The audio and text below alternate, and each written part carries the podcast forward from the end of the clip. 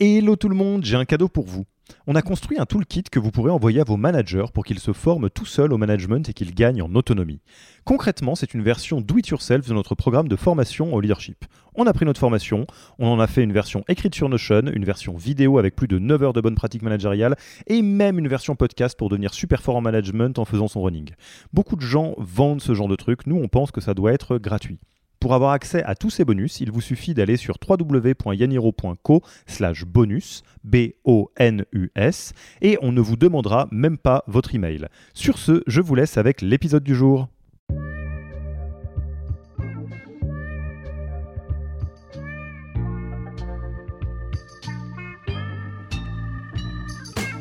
Bonjour et bienvenue dans le podcast du Human Factor. Je m'appelle Alexis Eve et tous les mercredis, je vais à la rencontre des startups les plus véloces pour rentrer en détail dans les bonnes pratiques RH qui leur permettent de faire du facteur humain un levier de croissance plutôt qu'un risque. De comprendre euh, et de faire preuve d'empathie envers des personnes qui ont ces contextes et ces références culturelles qui sont différentes des nôtres. Le Human Factor, ce n'est pas qu'un buzzword, c'est aussi le nom de notre premier livre les clés de l'alignement entre associés, d'une organisation adaptée ou encore de la bonne relation à son travail. The Human Factor, c'est 100 pages de retour terrain des plus belles startups et de bonnes pratiques actionnables. Si vous voulez en savoir plus, allez tout simplement sur www.yaniro.co book, B-O-O-K. On met le lien dans la description de l'épisode. Pour l'heure, je vous laisse avec l'invité d'aujourd'hui et vous souhaite une bonne écoute. Bonjour Issine, comment vas-tu? Bien, bien, merci. Et toi?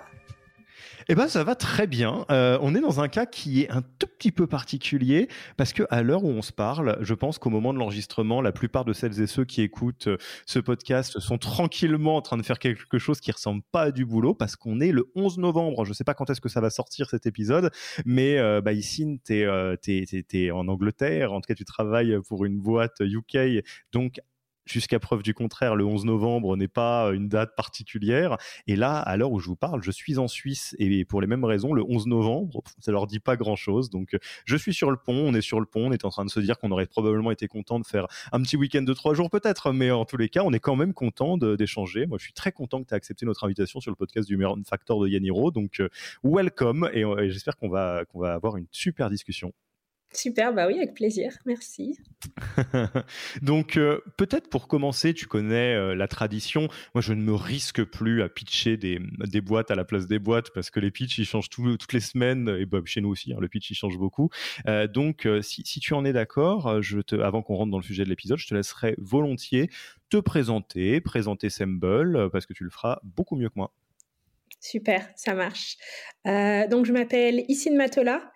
Euh, ça fait euh, une, douzaine d'années que je suis sur des rôles People, RH, sur des scopes principalement européens. et il y a six ans, je me suis expatriée à Londres, en Angleterre. Et depuis, bah, je, je, bosse avec des, avec des boîtes britanniques. Donc, Semble, je suis aujourd'hui leur, leur VP People.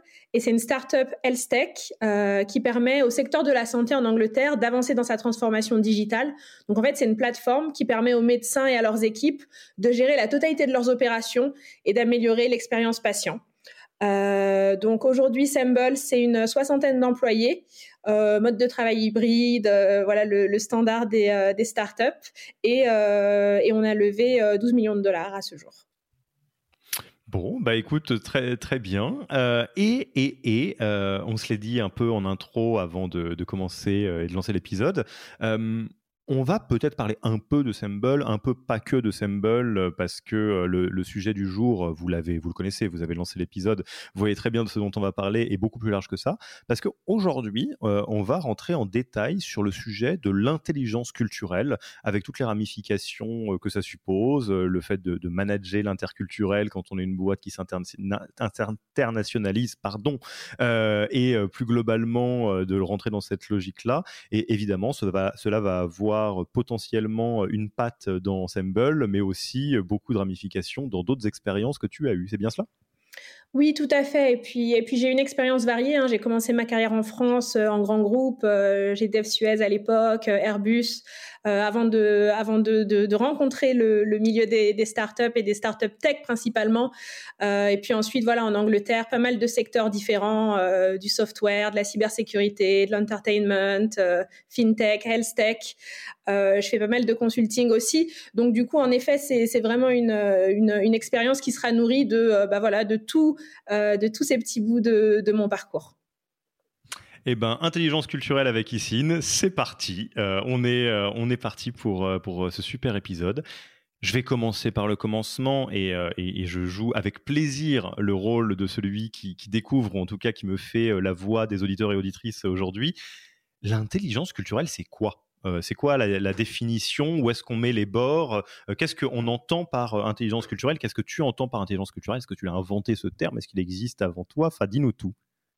Oui, euh, non, non, je ne l'ai pas inventé. Euh, l'intelligence culturelle, c'est euh, un terme, un concept qui existe depuis un petit bout de temps.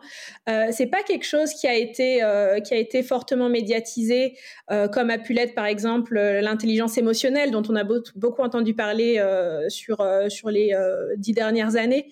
mais, mais je pense que c'est aussi important. donc l'intelligence culturelle, c'est en fait c'est un set de compétences euh, qui nous permet de comprendre et d'évoluer efficacement au sein d'un contexte culturel qui n'est pas le nôtre. Euh, donc, par exemple, euh, dans, un, dans un pays dans lequel on n'a pas grandi, avec des codes avec, lesquels on n'est pas familier. et ça nous permet également de, de, de comprendre et de faire preuve d'empathie euh, envers des, personnes qui, euh, qui, voilà, qui ont, ces, contextes et ces références culturelles qui sont, différentes des, nôtres, et du coup des codes, des valeurs, des habitudes, euh, énormément de choses sur la manière d'approcher la collaboration, le travail en équipe, le fonctionnement en société. donc voilà. Et, quand on parle de, culture, on parle essentiellement de culture de pays, où on parle de culture de manière plus large, parce qu'on pourrait par exemple dire qu'évidemment la culture française et anglaise euh, sont différentes, mais on pourrait aussi dire qu'il euh, y a euh, la culture, je sais pas, la culture Doctolib par exemple, on pourrait parler dans un autre registre, même pas professionnel, de la culture gay par exemple. Est-ce que tout ça, c'est des choses qui rentrent dans l'intelligence culturelle? Oui, oui, oui, je, je pense que oui. Euh, en effet, si, euh, si, euh, si vous regardez la littérature et que vous essayez de vous renseigner sur, sur, sur les sujets d'intelligence culturelle, souvent, ça va, ça va être abordé sous l'angle du pays.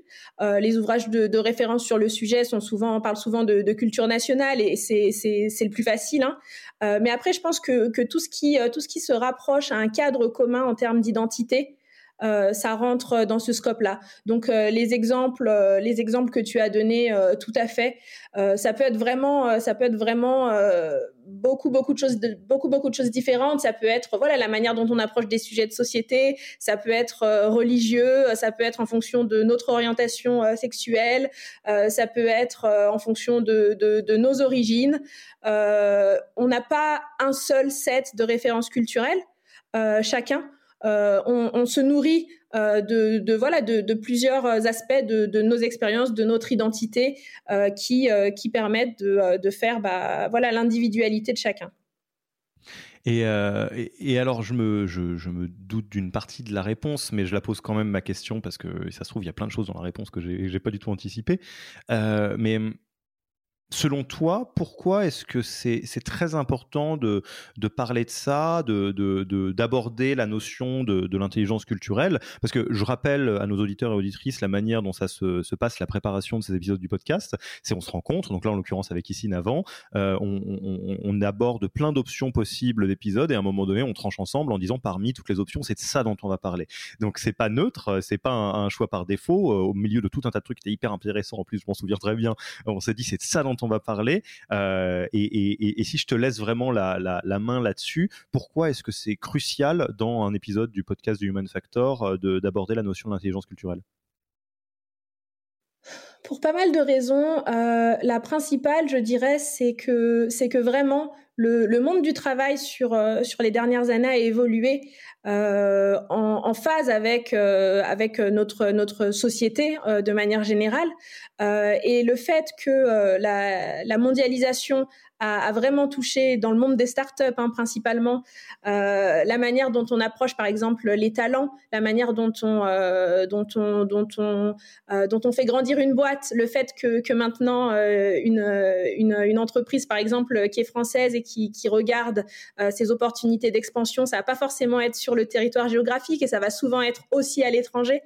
Euh, sachant qu'on a aussi, bien évidemment, hein, dans la plupart de ces, entreprises, euh, des équipes avec euh, bah, des personnes qui peuvent être basées dans plein de pays différents ou qui viennent en tout cas de, de plein de, de, pays et de cultures différentes.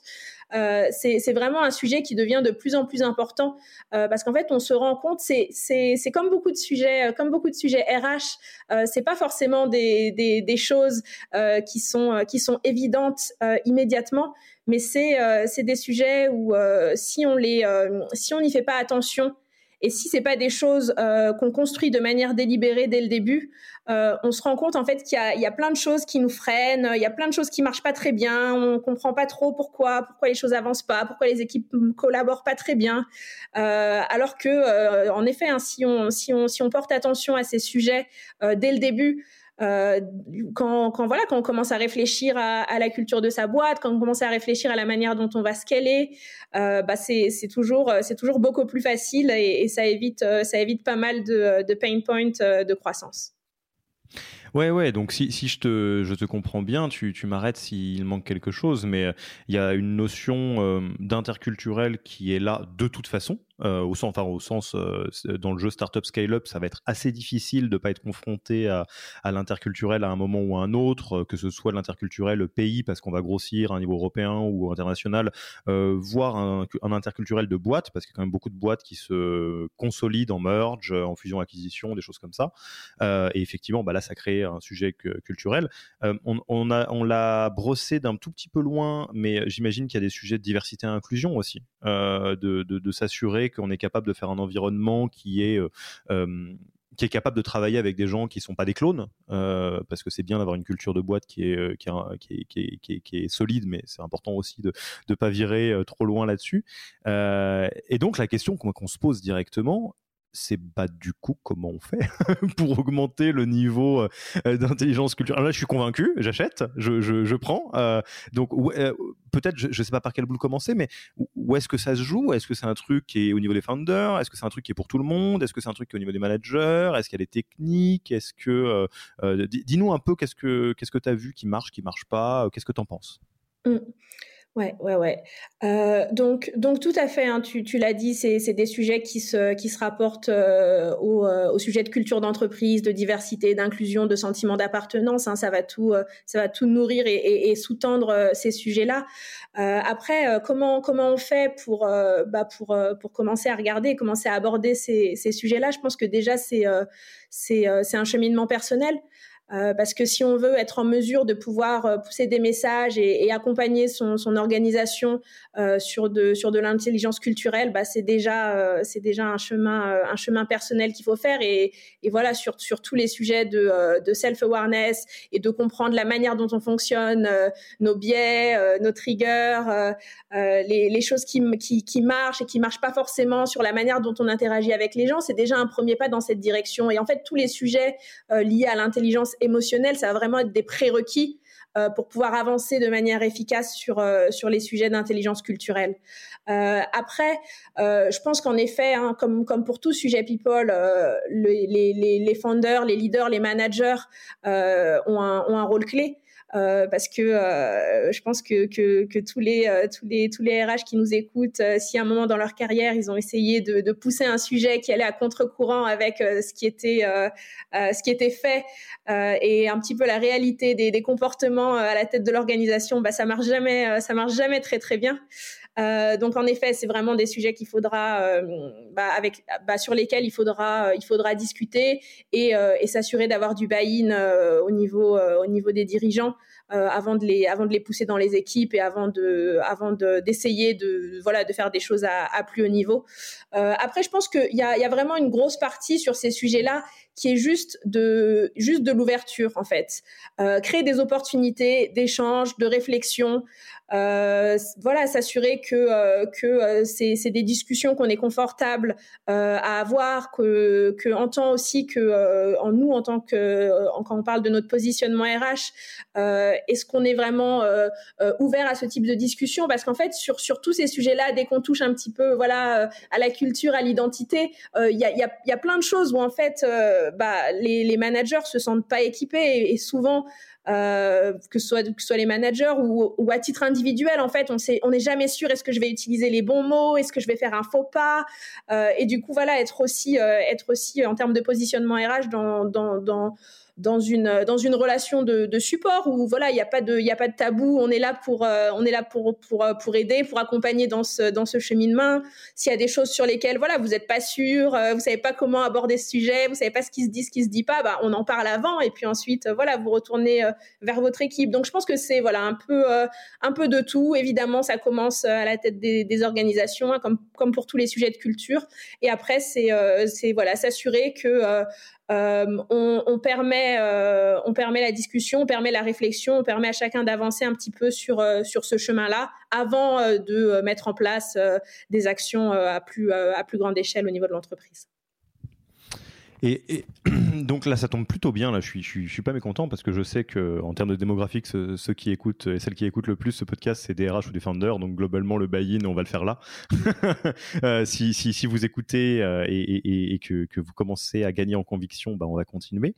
Euh, une fois que, que, j'ai euh, le, le, soit mon propre buy-in, soit le buy-in des personnes qu'il faut, euh, donc en fonction de choix RH ou founder, ou, voilà, et que donc je, je, j'envisage de, de lancer quelque chose, des, initiatives concrètes.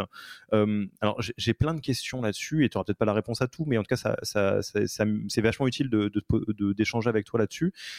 déjà, est-ce que toi, tu conseillerais de, de, de de préparer ça à des moments un peu charnières, genre pré-internationalisation, pré-rachat d'une entreprise euh, de, du même euh, marché, euh, ou tu conseillerais de le faire dès le début parce qu'en en fait c'est tellement le destin des startups qu'il faut apprendre à avoir un niveau élevé d'intelligence culturelle et, et, et qu'il faut pas attendre que ce soit trop tard. Donc je, vais rester déjà sur le timing. Est-ce que toi demain tu rejoins une boîte typiquement française en VP People, tu commences jour 1 ou t'attends de mettre le paquet à un moment donné où ça va s'avérer être euh, crucial.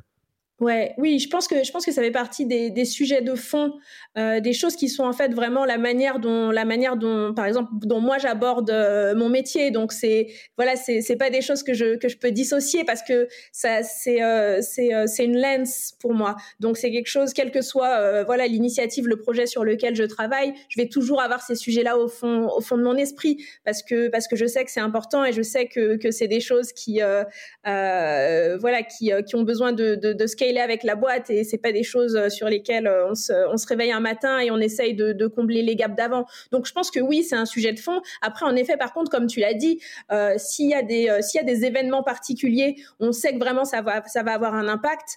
C'est toujours bien de mettre un petit coup de collier à ce moment-là. Mais après, il y a des choses qui sont très prévisibles et en fait, par exemple, si, on prend l'exemple des startups tech françaises.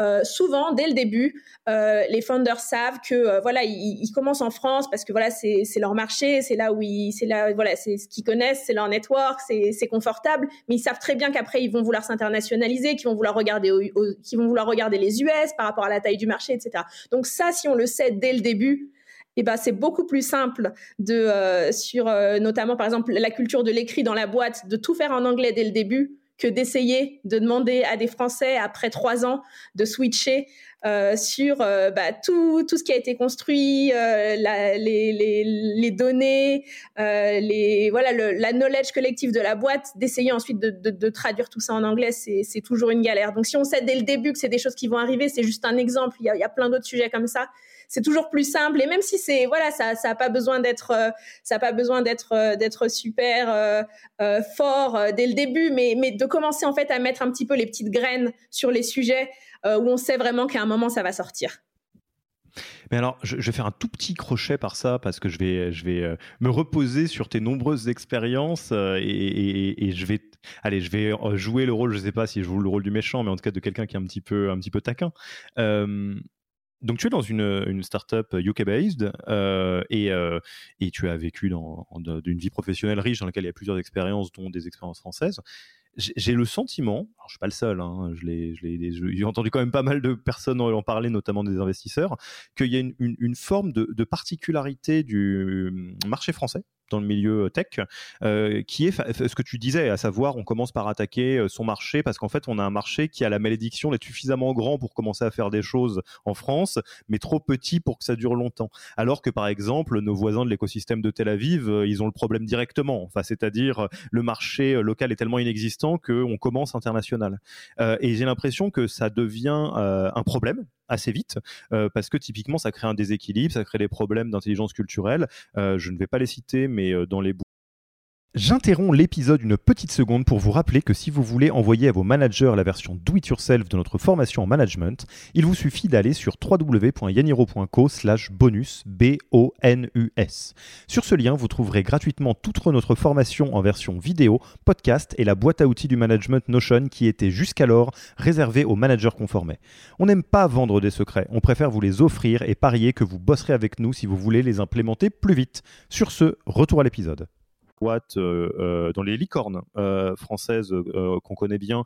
J'en connais un certain nombre qui ont un déséquilibre marché français, marché international, précisément pour ça, parce qu'en fait, ils ont créé une polarité qui est tellement forte en France à tous les niveaux, culturellement et and health, que c'est très très dur de faire machine arrière.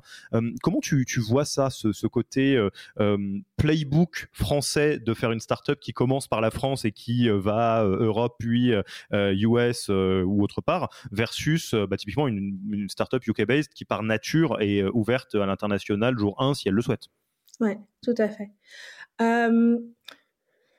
je pense que ça se joue à plusieurs niveaux. Donc, euh, déjà, c'est comme je le disais tout à l'heure sur, euh, sur vraiment les, les, les, process, le fonctionnement de fond de la boîte, en fait, de se dire que, que même si on commence en France, on sait qu'on va pas y rester. Donc, de faire quelque chose qui marche à l'international dès le début, c'est toujours le plus simple.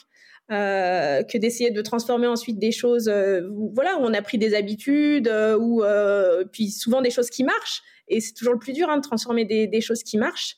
donc voilà, je pense que, que, que, regarder un peu sur la, sur la partie opération et puis tout ce qui est le, le, le, fonctionnement de base de la boîte, essayer de, de, faire quelque chose qui est internationalisable dès le début, c'est très bien. Après, je pense sur les profils qu'on recrute aussi. Euh, si on si on sait qu'on va qu'on va regarder à d'autres marchés, bah, essayer dès le début euh, d'avoir euh, des profils bilingues, des profils qui ont qui ont travaillé à l'étranger, qui ont travaillé sur d'autres marchés. voilà, surtout si on est la, surtout si on a la chance d'être à Paris, il y a plein de profils internationaux. si on n'est pas à Paris mais qu'on est ouvert au remote, bah c'est pareil, hein, on trouve des on trouve des profils un peu partout. donc je pense que ouais dès le début essayer de, de construire cette diversité dans les dans les profils sur sur l'équipe early stage, c'est quelque chose qui vraiment qui aide énormément euh, à accélérer le sujet après plus tard. C'est vraiment une approche très RH euh, que je suis en train de faire dans ma tête quand tu parles, c'est de dire que effectivement, euh, même si la question qui va se poser à un moment donné, c'est comment on fait pour élever le niveau euh, d'intelligence culturelle dans une orga, ça commence par recruter des gens qui ont un niveau d'ouverture culturelle et d'intelligence culturelle dès le début, et donc créer les conditions qui leur permettent de s'épanouir dans cet environnement. Donc en anglais, effectivement, remote potentiellement, quelque chose qui est international compatible. Ok, c'est fair enough, ça, ça, me, ça me semble très clair. Et du coup, la question euh, qui, vient juste après, euh, je, vais, jouer le rôle, je serai le, cobaye aujourd'hui, euh, même si ce n'est pas prévu au, programme, mais je vais, jouer le jeu. donc, admettons, Yaniro est sur, sur le bord d'une forme d'internationalisation, c'est-à-dire s'ouvrir au marché, ou en tout cas d'interculturel, s'ouvrir au marché européen, ou que sais-je encore, etc. Bon, je suis le capitaine du bateau, très bien, et je suis au niveau 1. On va pas dire niveau 0 parce que j'ai lu The Culture Map de Erin Meyer. Euh, c'est toujours recommandé d'ailleurs comme bouquin ou pas? Oui, oui, je pense que je pense que c'est vraiment euh, un, livre de référence sur le sujet et puis surtout ça, ça permet vraiment de se poser les bonnes questions et en fait d'avoir des euh, d'avoir d'avoir des éléments pour regarder les situations pour pour comprendre un petit peu les interactions qui ensuite sont transférables à, n'importe quel type de, de différence culturelle vraiment. Donc on, va rentrer peut-être à certains moments, euh, on, va le citer, mais donc The Culture Map de Erin Meyer, c'est un bouquin qui est hyper agréable à lire. Euh, c'est typiquement le genre de bouquin dont vous allez parler en, dîner, euh, tellement c'est intéressant et qui globalement, je le dire avec mes propres mots ici, mais permet de comprendre les différences culturelles sur des facteurs qui sont très simples. typiquement, pourquoi est-ce que quand on regarde le, le concept de fiabilité d'un point de vue français, on trouve que les Allemands sont alors que les Allemands vont trouver que tout le monde n'est pas fiable. Euh, c'est une question de quelle est la définition de la fiabilité ou de rapport au temps euh, d'un pays à l'autre, et, chacun a le sien. Euh, et, donc, au-delà de, lire ce bouquin, ce qui est très très bien déjà, qu'est-ce que tu me conseilles en tant que bah, chef d'entreprise, founder ou RH si j'étais RH, pour préparer l'organisation à, une forme d'interculturel plutôt, de manière concrète, qu'est-ce que je peux faire pour euh, essayer de faire en sorte que ça se passe bien et donc euh, augmenter le niveau d'intelligence culturelle de mon orga? Ouais, euh, bah, je pense qu'en effet, hein, la, première étape, c'est juste toi euh, à titre personnel de bah, toujours voilà de, de, développer tes connaissances, euh, de, euh, de t'exposer à du contenu varié. et c'est souvent ça, c'est quelque chose qui est un petit peu difficile à faire parce que par exemple quand on a des opinions ou des croyances des croyances fortes, bah on, on a tendance à, à, lire du contenu, à consommer, à suivre des, des, des personnes qui sont qui sont en ligne. Les, les réseaux sociaux vont nous vont nous pousser que ça. De toute façon, c'est la bulle filtrante, c'est le principe. Hein. Tout ça, tout à fait, tout à fait. Et, et du coup, en fait, se forcer à, s'exposer à du contenu qui est euh, bah, de voilà de culture totalement différente, de points de vue totalement différents, de manière de penser totalement différentes. Euh, bah, ça, c'est des choses qui, euh, qui permettent de bah, du coup de s'enrichir et de créer déjà le terreau pour pouvoir collaborer avec des gens qui sont très différents de nous. Donc ça, je pense que c'est c'est la première c'est la première chose. après, bah, s'entourer de, personnes qui ont qui ont des, des, des, points de référence différents des nôtres, hein, c'est c'est ça aide toujours. Donc voilà, peut-être que la prochaine fois que que ton équipe grandit, regardez des profils un petit peu différents, peut-être des gens voilà qui ont qui ont travaillé à l'étranger, qui ont vécu à l'étranger ou qui ont bossé pendant longtemps avec avec avec des marchés qui sont peut-être ceux qui qui toi vont t'intéresser dans le futur. Euh, je pense que c'est quelque chose qui pourra, euh, qui pourra apporter beaucoup. Euh, et puis, et puis, bah voilà, juste, juste commencer un petit peu à, planter les petites graines aussi dans l'organisation, réfléchir à la manière dont ça pourrait marcher, quels sont, quels sont les, les, challenges que, que vous pourriez rencontrer, parce que voilà, on les, on les, on les connaît, hein, les, les, les les risques euh, des environnements euh, quand, quand on fait pas trop attention à ces sujets-là. Hein, mais c'est euh, que, bah, par exemple, si, si tu construis une équipe en France et qu'ensuite tu ouvres un nouveau pays et que tu recrutes sur place, voilà, tu vas avoir deux cultures différentes. Tu vas avoir le nous, le eux. ils vont, tu vas avoir une équipe qui va se plaindre de l'autre pour une raison ou pour une autre. Ils vont trouver qu'ils sont, comme tu disais tout à l'heure, hein, pas forcément pas assez fiables ou toujours en retard. Ou alors qu'en fait, de l'autre côté, ils ont la vue, ils ont la vision totalement inverse de la situation. Euh, donc voilà, c'est vraiment, euh, c'est vraiment des, des, choses qui sont, qui sont très courantes et, et en, en, essayant d'explorer un petit peu ces sujets en amont et de planter des petites graines, ça permet de, de faciliter les choses. Je, vais dire quelque chose qui va sonner euh, peut-être comme une grande évidence, mais euh, euh, en, tous les cas, à, mon sens, c'est probablement une des raisons pour lesquelles une approche qui, a tendance à se répéter et qui fonctionne pas trop mal, c'est d'envoyer un founder dans le pays qui, va être développé. c'est que toute personne qui s'est déjà retrouvée à voyager d'un pays à un autre, pour quelle que soit la raison hein, d'ailleurs, est confronté à la réalité de l'interculturel et, du fait que ses propres croyances en fait sont souvent euh, juste des éléments de culture. Euh, et, que euh, en fait quand on est minoritaire dans un autre pays ce qui était alien est hyper étonnant devient bah, juste normal pour tout le monde sauf pour soi et donc on s'adapte assez facilement quoi. Donc quand tu parlais de, tout ce qu'on peut faire pour développer son ouverture je, je, suis assez d'accord parce que effectivement paradoxalement c'est assez difficile je trouve d'être très fermé culturellement quand on est exposé à plein de trucs différents. Euh, forcément, je vous parle de Suisse, un pays euh, français, allemand, italien. Donc, euh, c'est, ça, ça a une culture qui est assez forte et, qui est assez multiple aussi, entre autres choses. Et, l'Angleterre ne fonctionne pas comme la France, comme toi, tu peux le témoigner, j'imagine. Ouais, ouais, tout à fait. Et, euh, en effet, hein, c'est sûr que, euh, euh, que d'aller vivre, aller vivre dans une culture très différente de, de la nôtre, c'est le meilleur moyen de d'ouvrir, d'ouvrir, d'ouvrir son, d'ouvrir ses horizons et, d'augmenter ses niveaux d'intelligence culturelle. Mais après, il y a quand même un piège dans le sens où, par exemple, si tu envoies un founder dans un autre pays, il va quand même, il va quand même y avoir un biais dans le sens où euh, c'est quand même le boss. Donc, euh, donc la manière dont, les gens vont interagir avec lui euh, sera pas la même que voilà d'une personne lambda dans le pays. Et du coup, des fois, on passe à côté de choses parce que de par notre statut, on a un petit peu des passe droits euh, qu'on n'aurait qu'on n'aurait pas autrement. Et puis après, il y a aussi le fait que euh, bah, même en ayant euh, vécu des années et des années, des années dans un dans un pays, si on prend l'exemple des pays, en fait, il y a, toujours des choses qui vont nous échapper. On n'est jamais vraiment, on a on n'a jamais vraiment 100% de connaissances de d'un d'un pays. Hein. Et et, et bah, tu vois, moi par exemple, ça fait ça fait six ans que je que je vis et que je travaille en Angleterre. Et euh, voilà, je suis RH, donc forcément, j'ai vraiment une sensibilité. En plus, voilà, comme tu le vois, j'ai un, intérêt sur ces sujets-là. Mais il y a encore des moments où euh, je me rends pas compte, mais par exemple, j'utilise des mots trop forts. Tu vois, par exemple, en français, des fois, on dit, euh, on parle de quelque chose, on dit, oh, c'est dégueulasse. Mais en fait, ça se traduit pas du tout en anglais. C'est beaucoup trop fort pour eux. Tu peux pas. Tu peux pas faire ça en anglais. Ou alors, euh, tu vois cette, euh, et ça, c'est par exemple, c'est un des exemples qui est euh, qui est dans qui est dans Culture Maps d'ailleurs. Mais la manière dont on débat d'un sujet en France, c'est animé, on pousse nos sujets, on voit le pub le pour et le contre, on se fait un peu l'avocat du diable. Et ça, enfin pour pour des Anglais. Et encore, ils sont pas ils sont pas le plus loin sur sur l'échelle, mais en fait c'est super confrontationnel et ils comprennent pas pourquoi on a toujours besoin de débattre et, et pourquoi on est dans l'opposition et dans l'agression, alors que que c'est une une manière qui est tout à fait normale pour nous. Et ça fait longtemps que je suis là-bas, donc je je sais que c'est que c'est déjà beaucoup, enfin c'est moindre par rapport à la manière dont je le ferais en France, mais toujours. Et, et en fait, c'est des voilà, c'est des choses, c'est des, des, petites nuances où euh, il y a toujours le naturel qui revient un petit peu au galop. Euh, et même en étant, même en ayant passé énormément de temps dans un autre pays, il y a toujours des, des, petits aspects, euh, des normes culturelles qui nous échappent.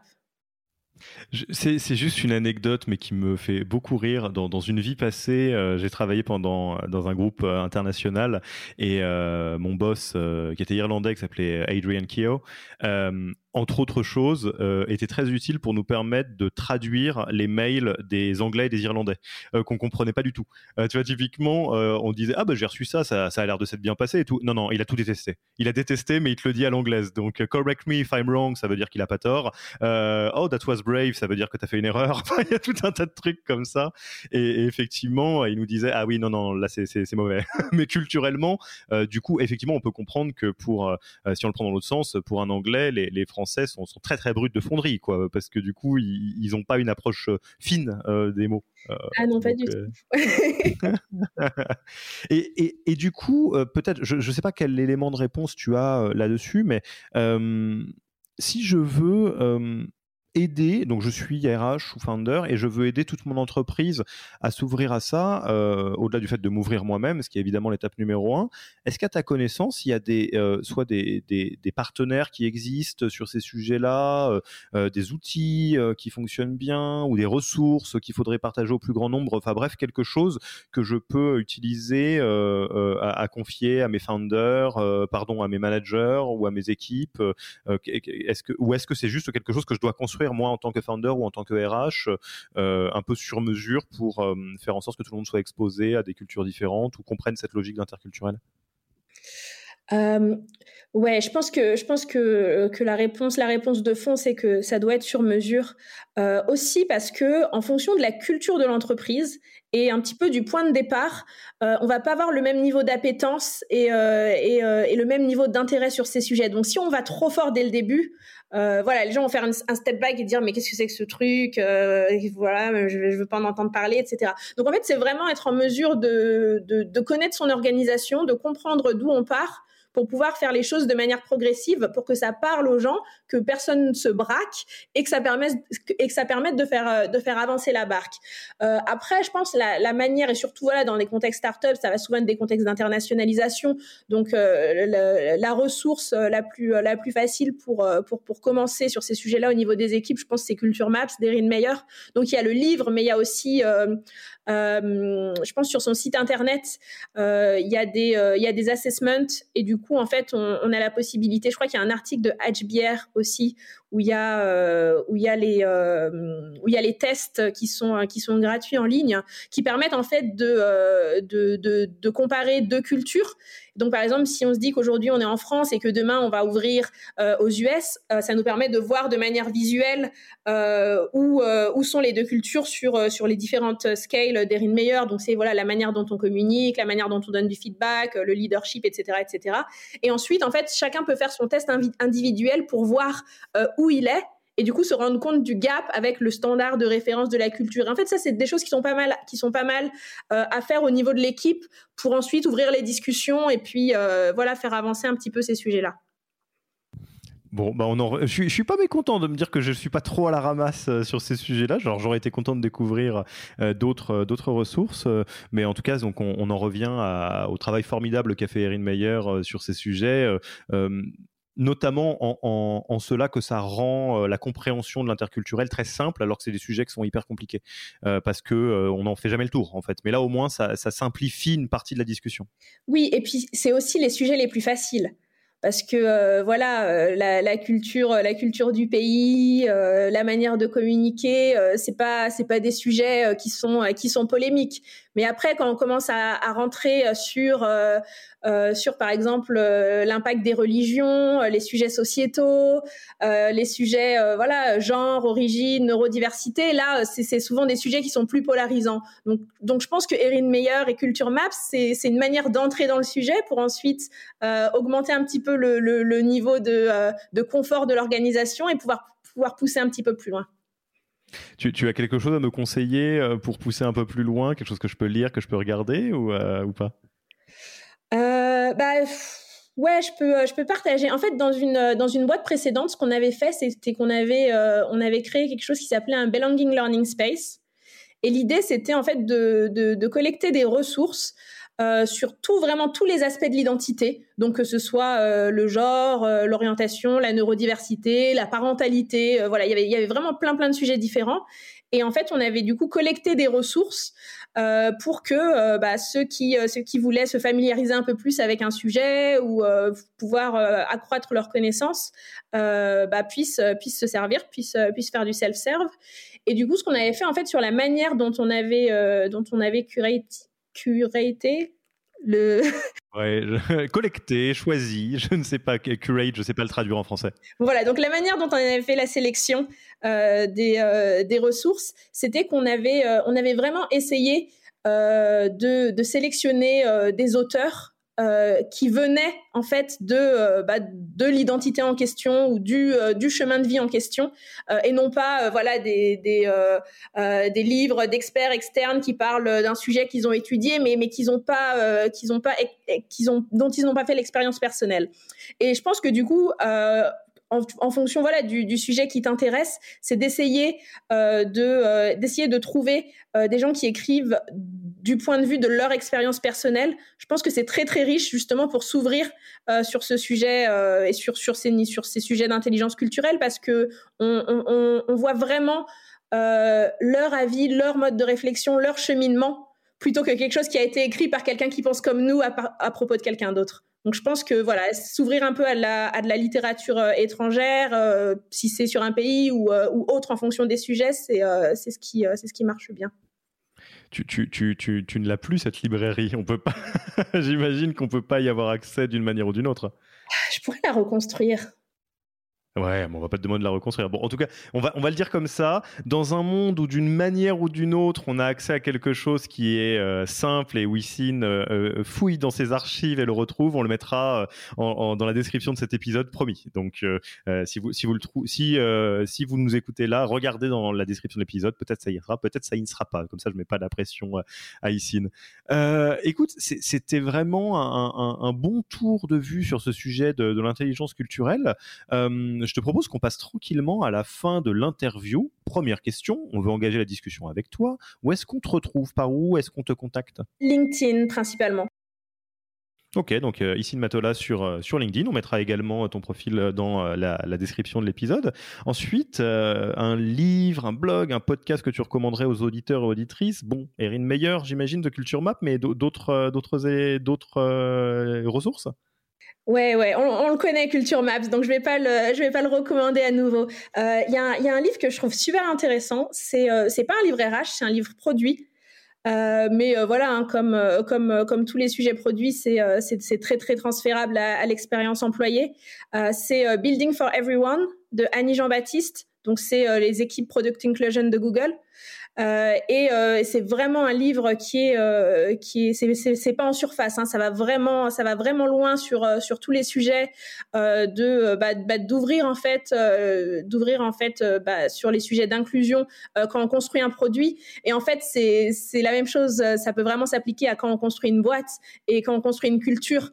Et, du coup voilà tous les points de réflexion toutes les ressources tout ce qui est l'expérience aussi qui est qui est partagée dans ce livre euh, moi j'ai trouvé en lisant euh, d'un point de vue RH que c'était super euh, super intéressant. Tout à fait, et je vous renvoie, si vous ne l'avez pas écouté, à l'épisode qu'on a enregistré avec Valentine de Joko sur justement cette logique que en tant que RH vous pouvez considérer l'entreprise et l'expérience collaborateur collaboratrice comme votre produit, et donc utiliser une bonne partie des bonnes pratiques produits pour avoir une expérience collaborateur au top, parce qu'effectivement la, la logique fonctionne très bien. Donc je ne connaissais pas ce bouquin, euh, il part dans la read list, euh, promis. Euh, est-ce que tu as des, outils, des tools RH préférés que tu aimerais partager à nos, auditeurs et auditrices? En ce moment, ma tendance, c'est d'essayer de limiter les outils et d'essayer de limiter les, stimulations externes euh, pour euh, pour euh, bah, pour les équipes qui qui ont déjà un milliard de trucs qui qui se passent toute la journée. Donc ce que je fais en ce moment, c'est que j'essaye vraiment d'utiliser Slack au maximum et du coup d'explorer tout ce qui est intégration, automation.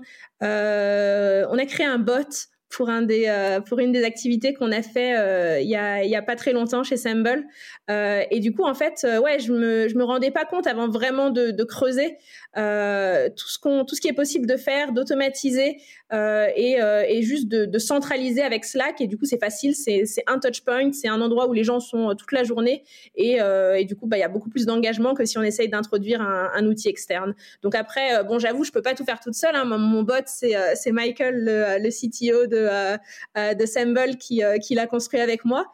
et en même temps, c'était super intéressant parce que du coup, ça m'a fait, ça m'a fait un crash course sur product, product et, et, engineering et l'importance de testing et toutes ces choses-là.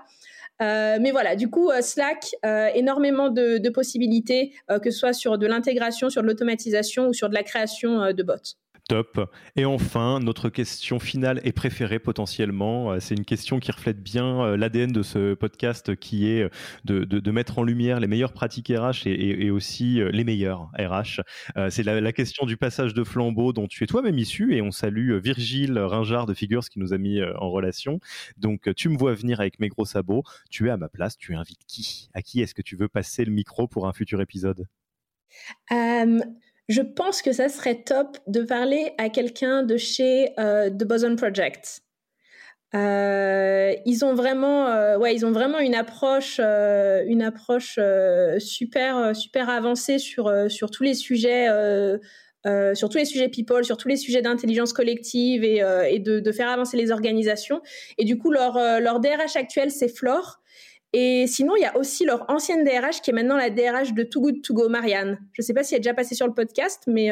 Eh ben, ni, Flore ni Marianne, donc je, te, je te laisserai trancher ou ne pas trancher. En tout cas, Flore, Marianne, l'une, l'autre, l'une et l'autre, vous êtes les bienvenus sur ce podcast si vous avez l'envie et le temps. Et dans tous les cas, au moment de, de, de, de, saluer quelqu'un, euh, ici pense à vous. Donc voilà, vous, le saurez euh, en écoutant cet épisode.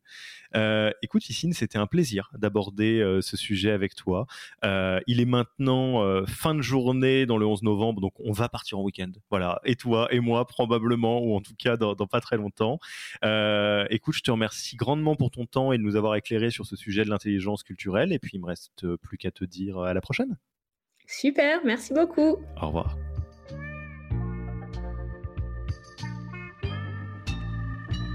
Merci d'avoir écouté cet épisode. S'il vous a plu et que vous ne voulez rater aucun nouvel épisode, abonnez-vous à la newsletter en allant sur le site www.yaniro.co. Et à mercredi prochain pour le prochain épisode. Merci d'avoir écouté cet épisode. Petit rappel, si ce n'est pas encore fait, pour accéder à notre formation au management dans sa version gratuite, il vous suffit d'aller sur www.yaniro.co slash bonus, B-O-N-U-S. Vous y trouverez gratuitement toute notre formation en version vidéo, podcast et la boîte à outils des meilleures pratiques du management dans un Notion récapitulatif. Et on ne vous demandera même pas votre email. Profitez bien de cette formation gratuite, envoyez-la à tous vos managers et à mercredi prochain pour un prochain épisode.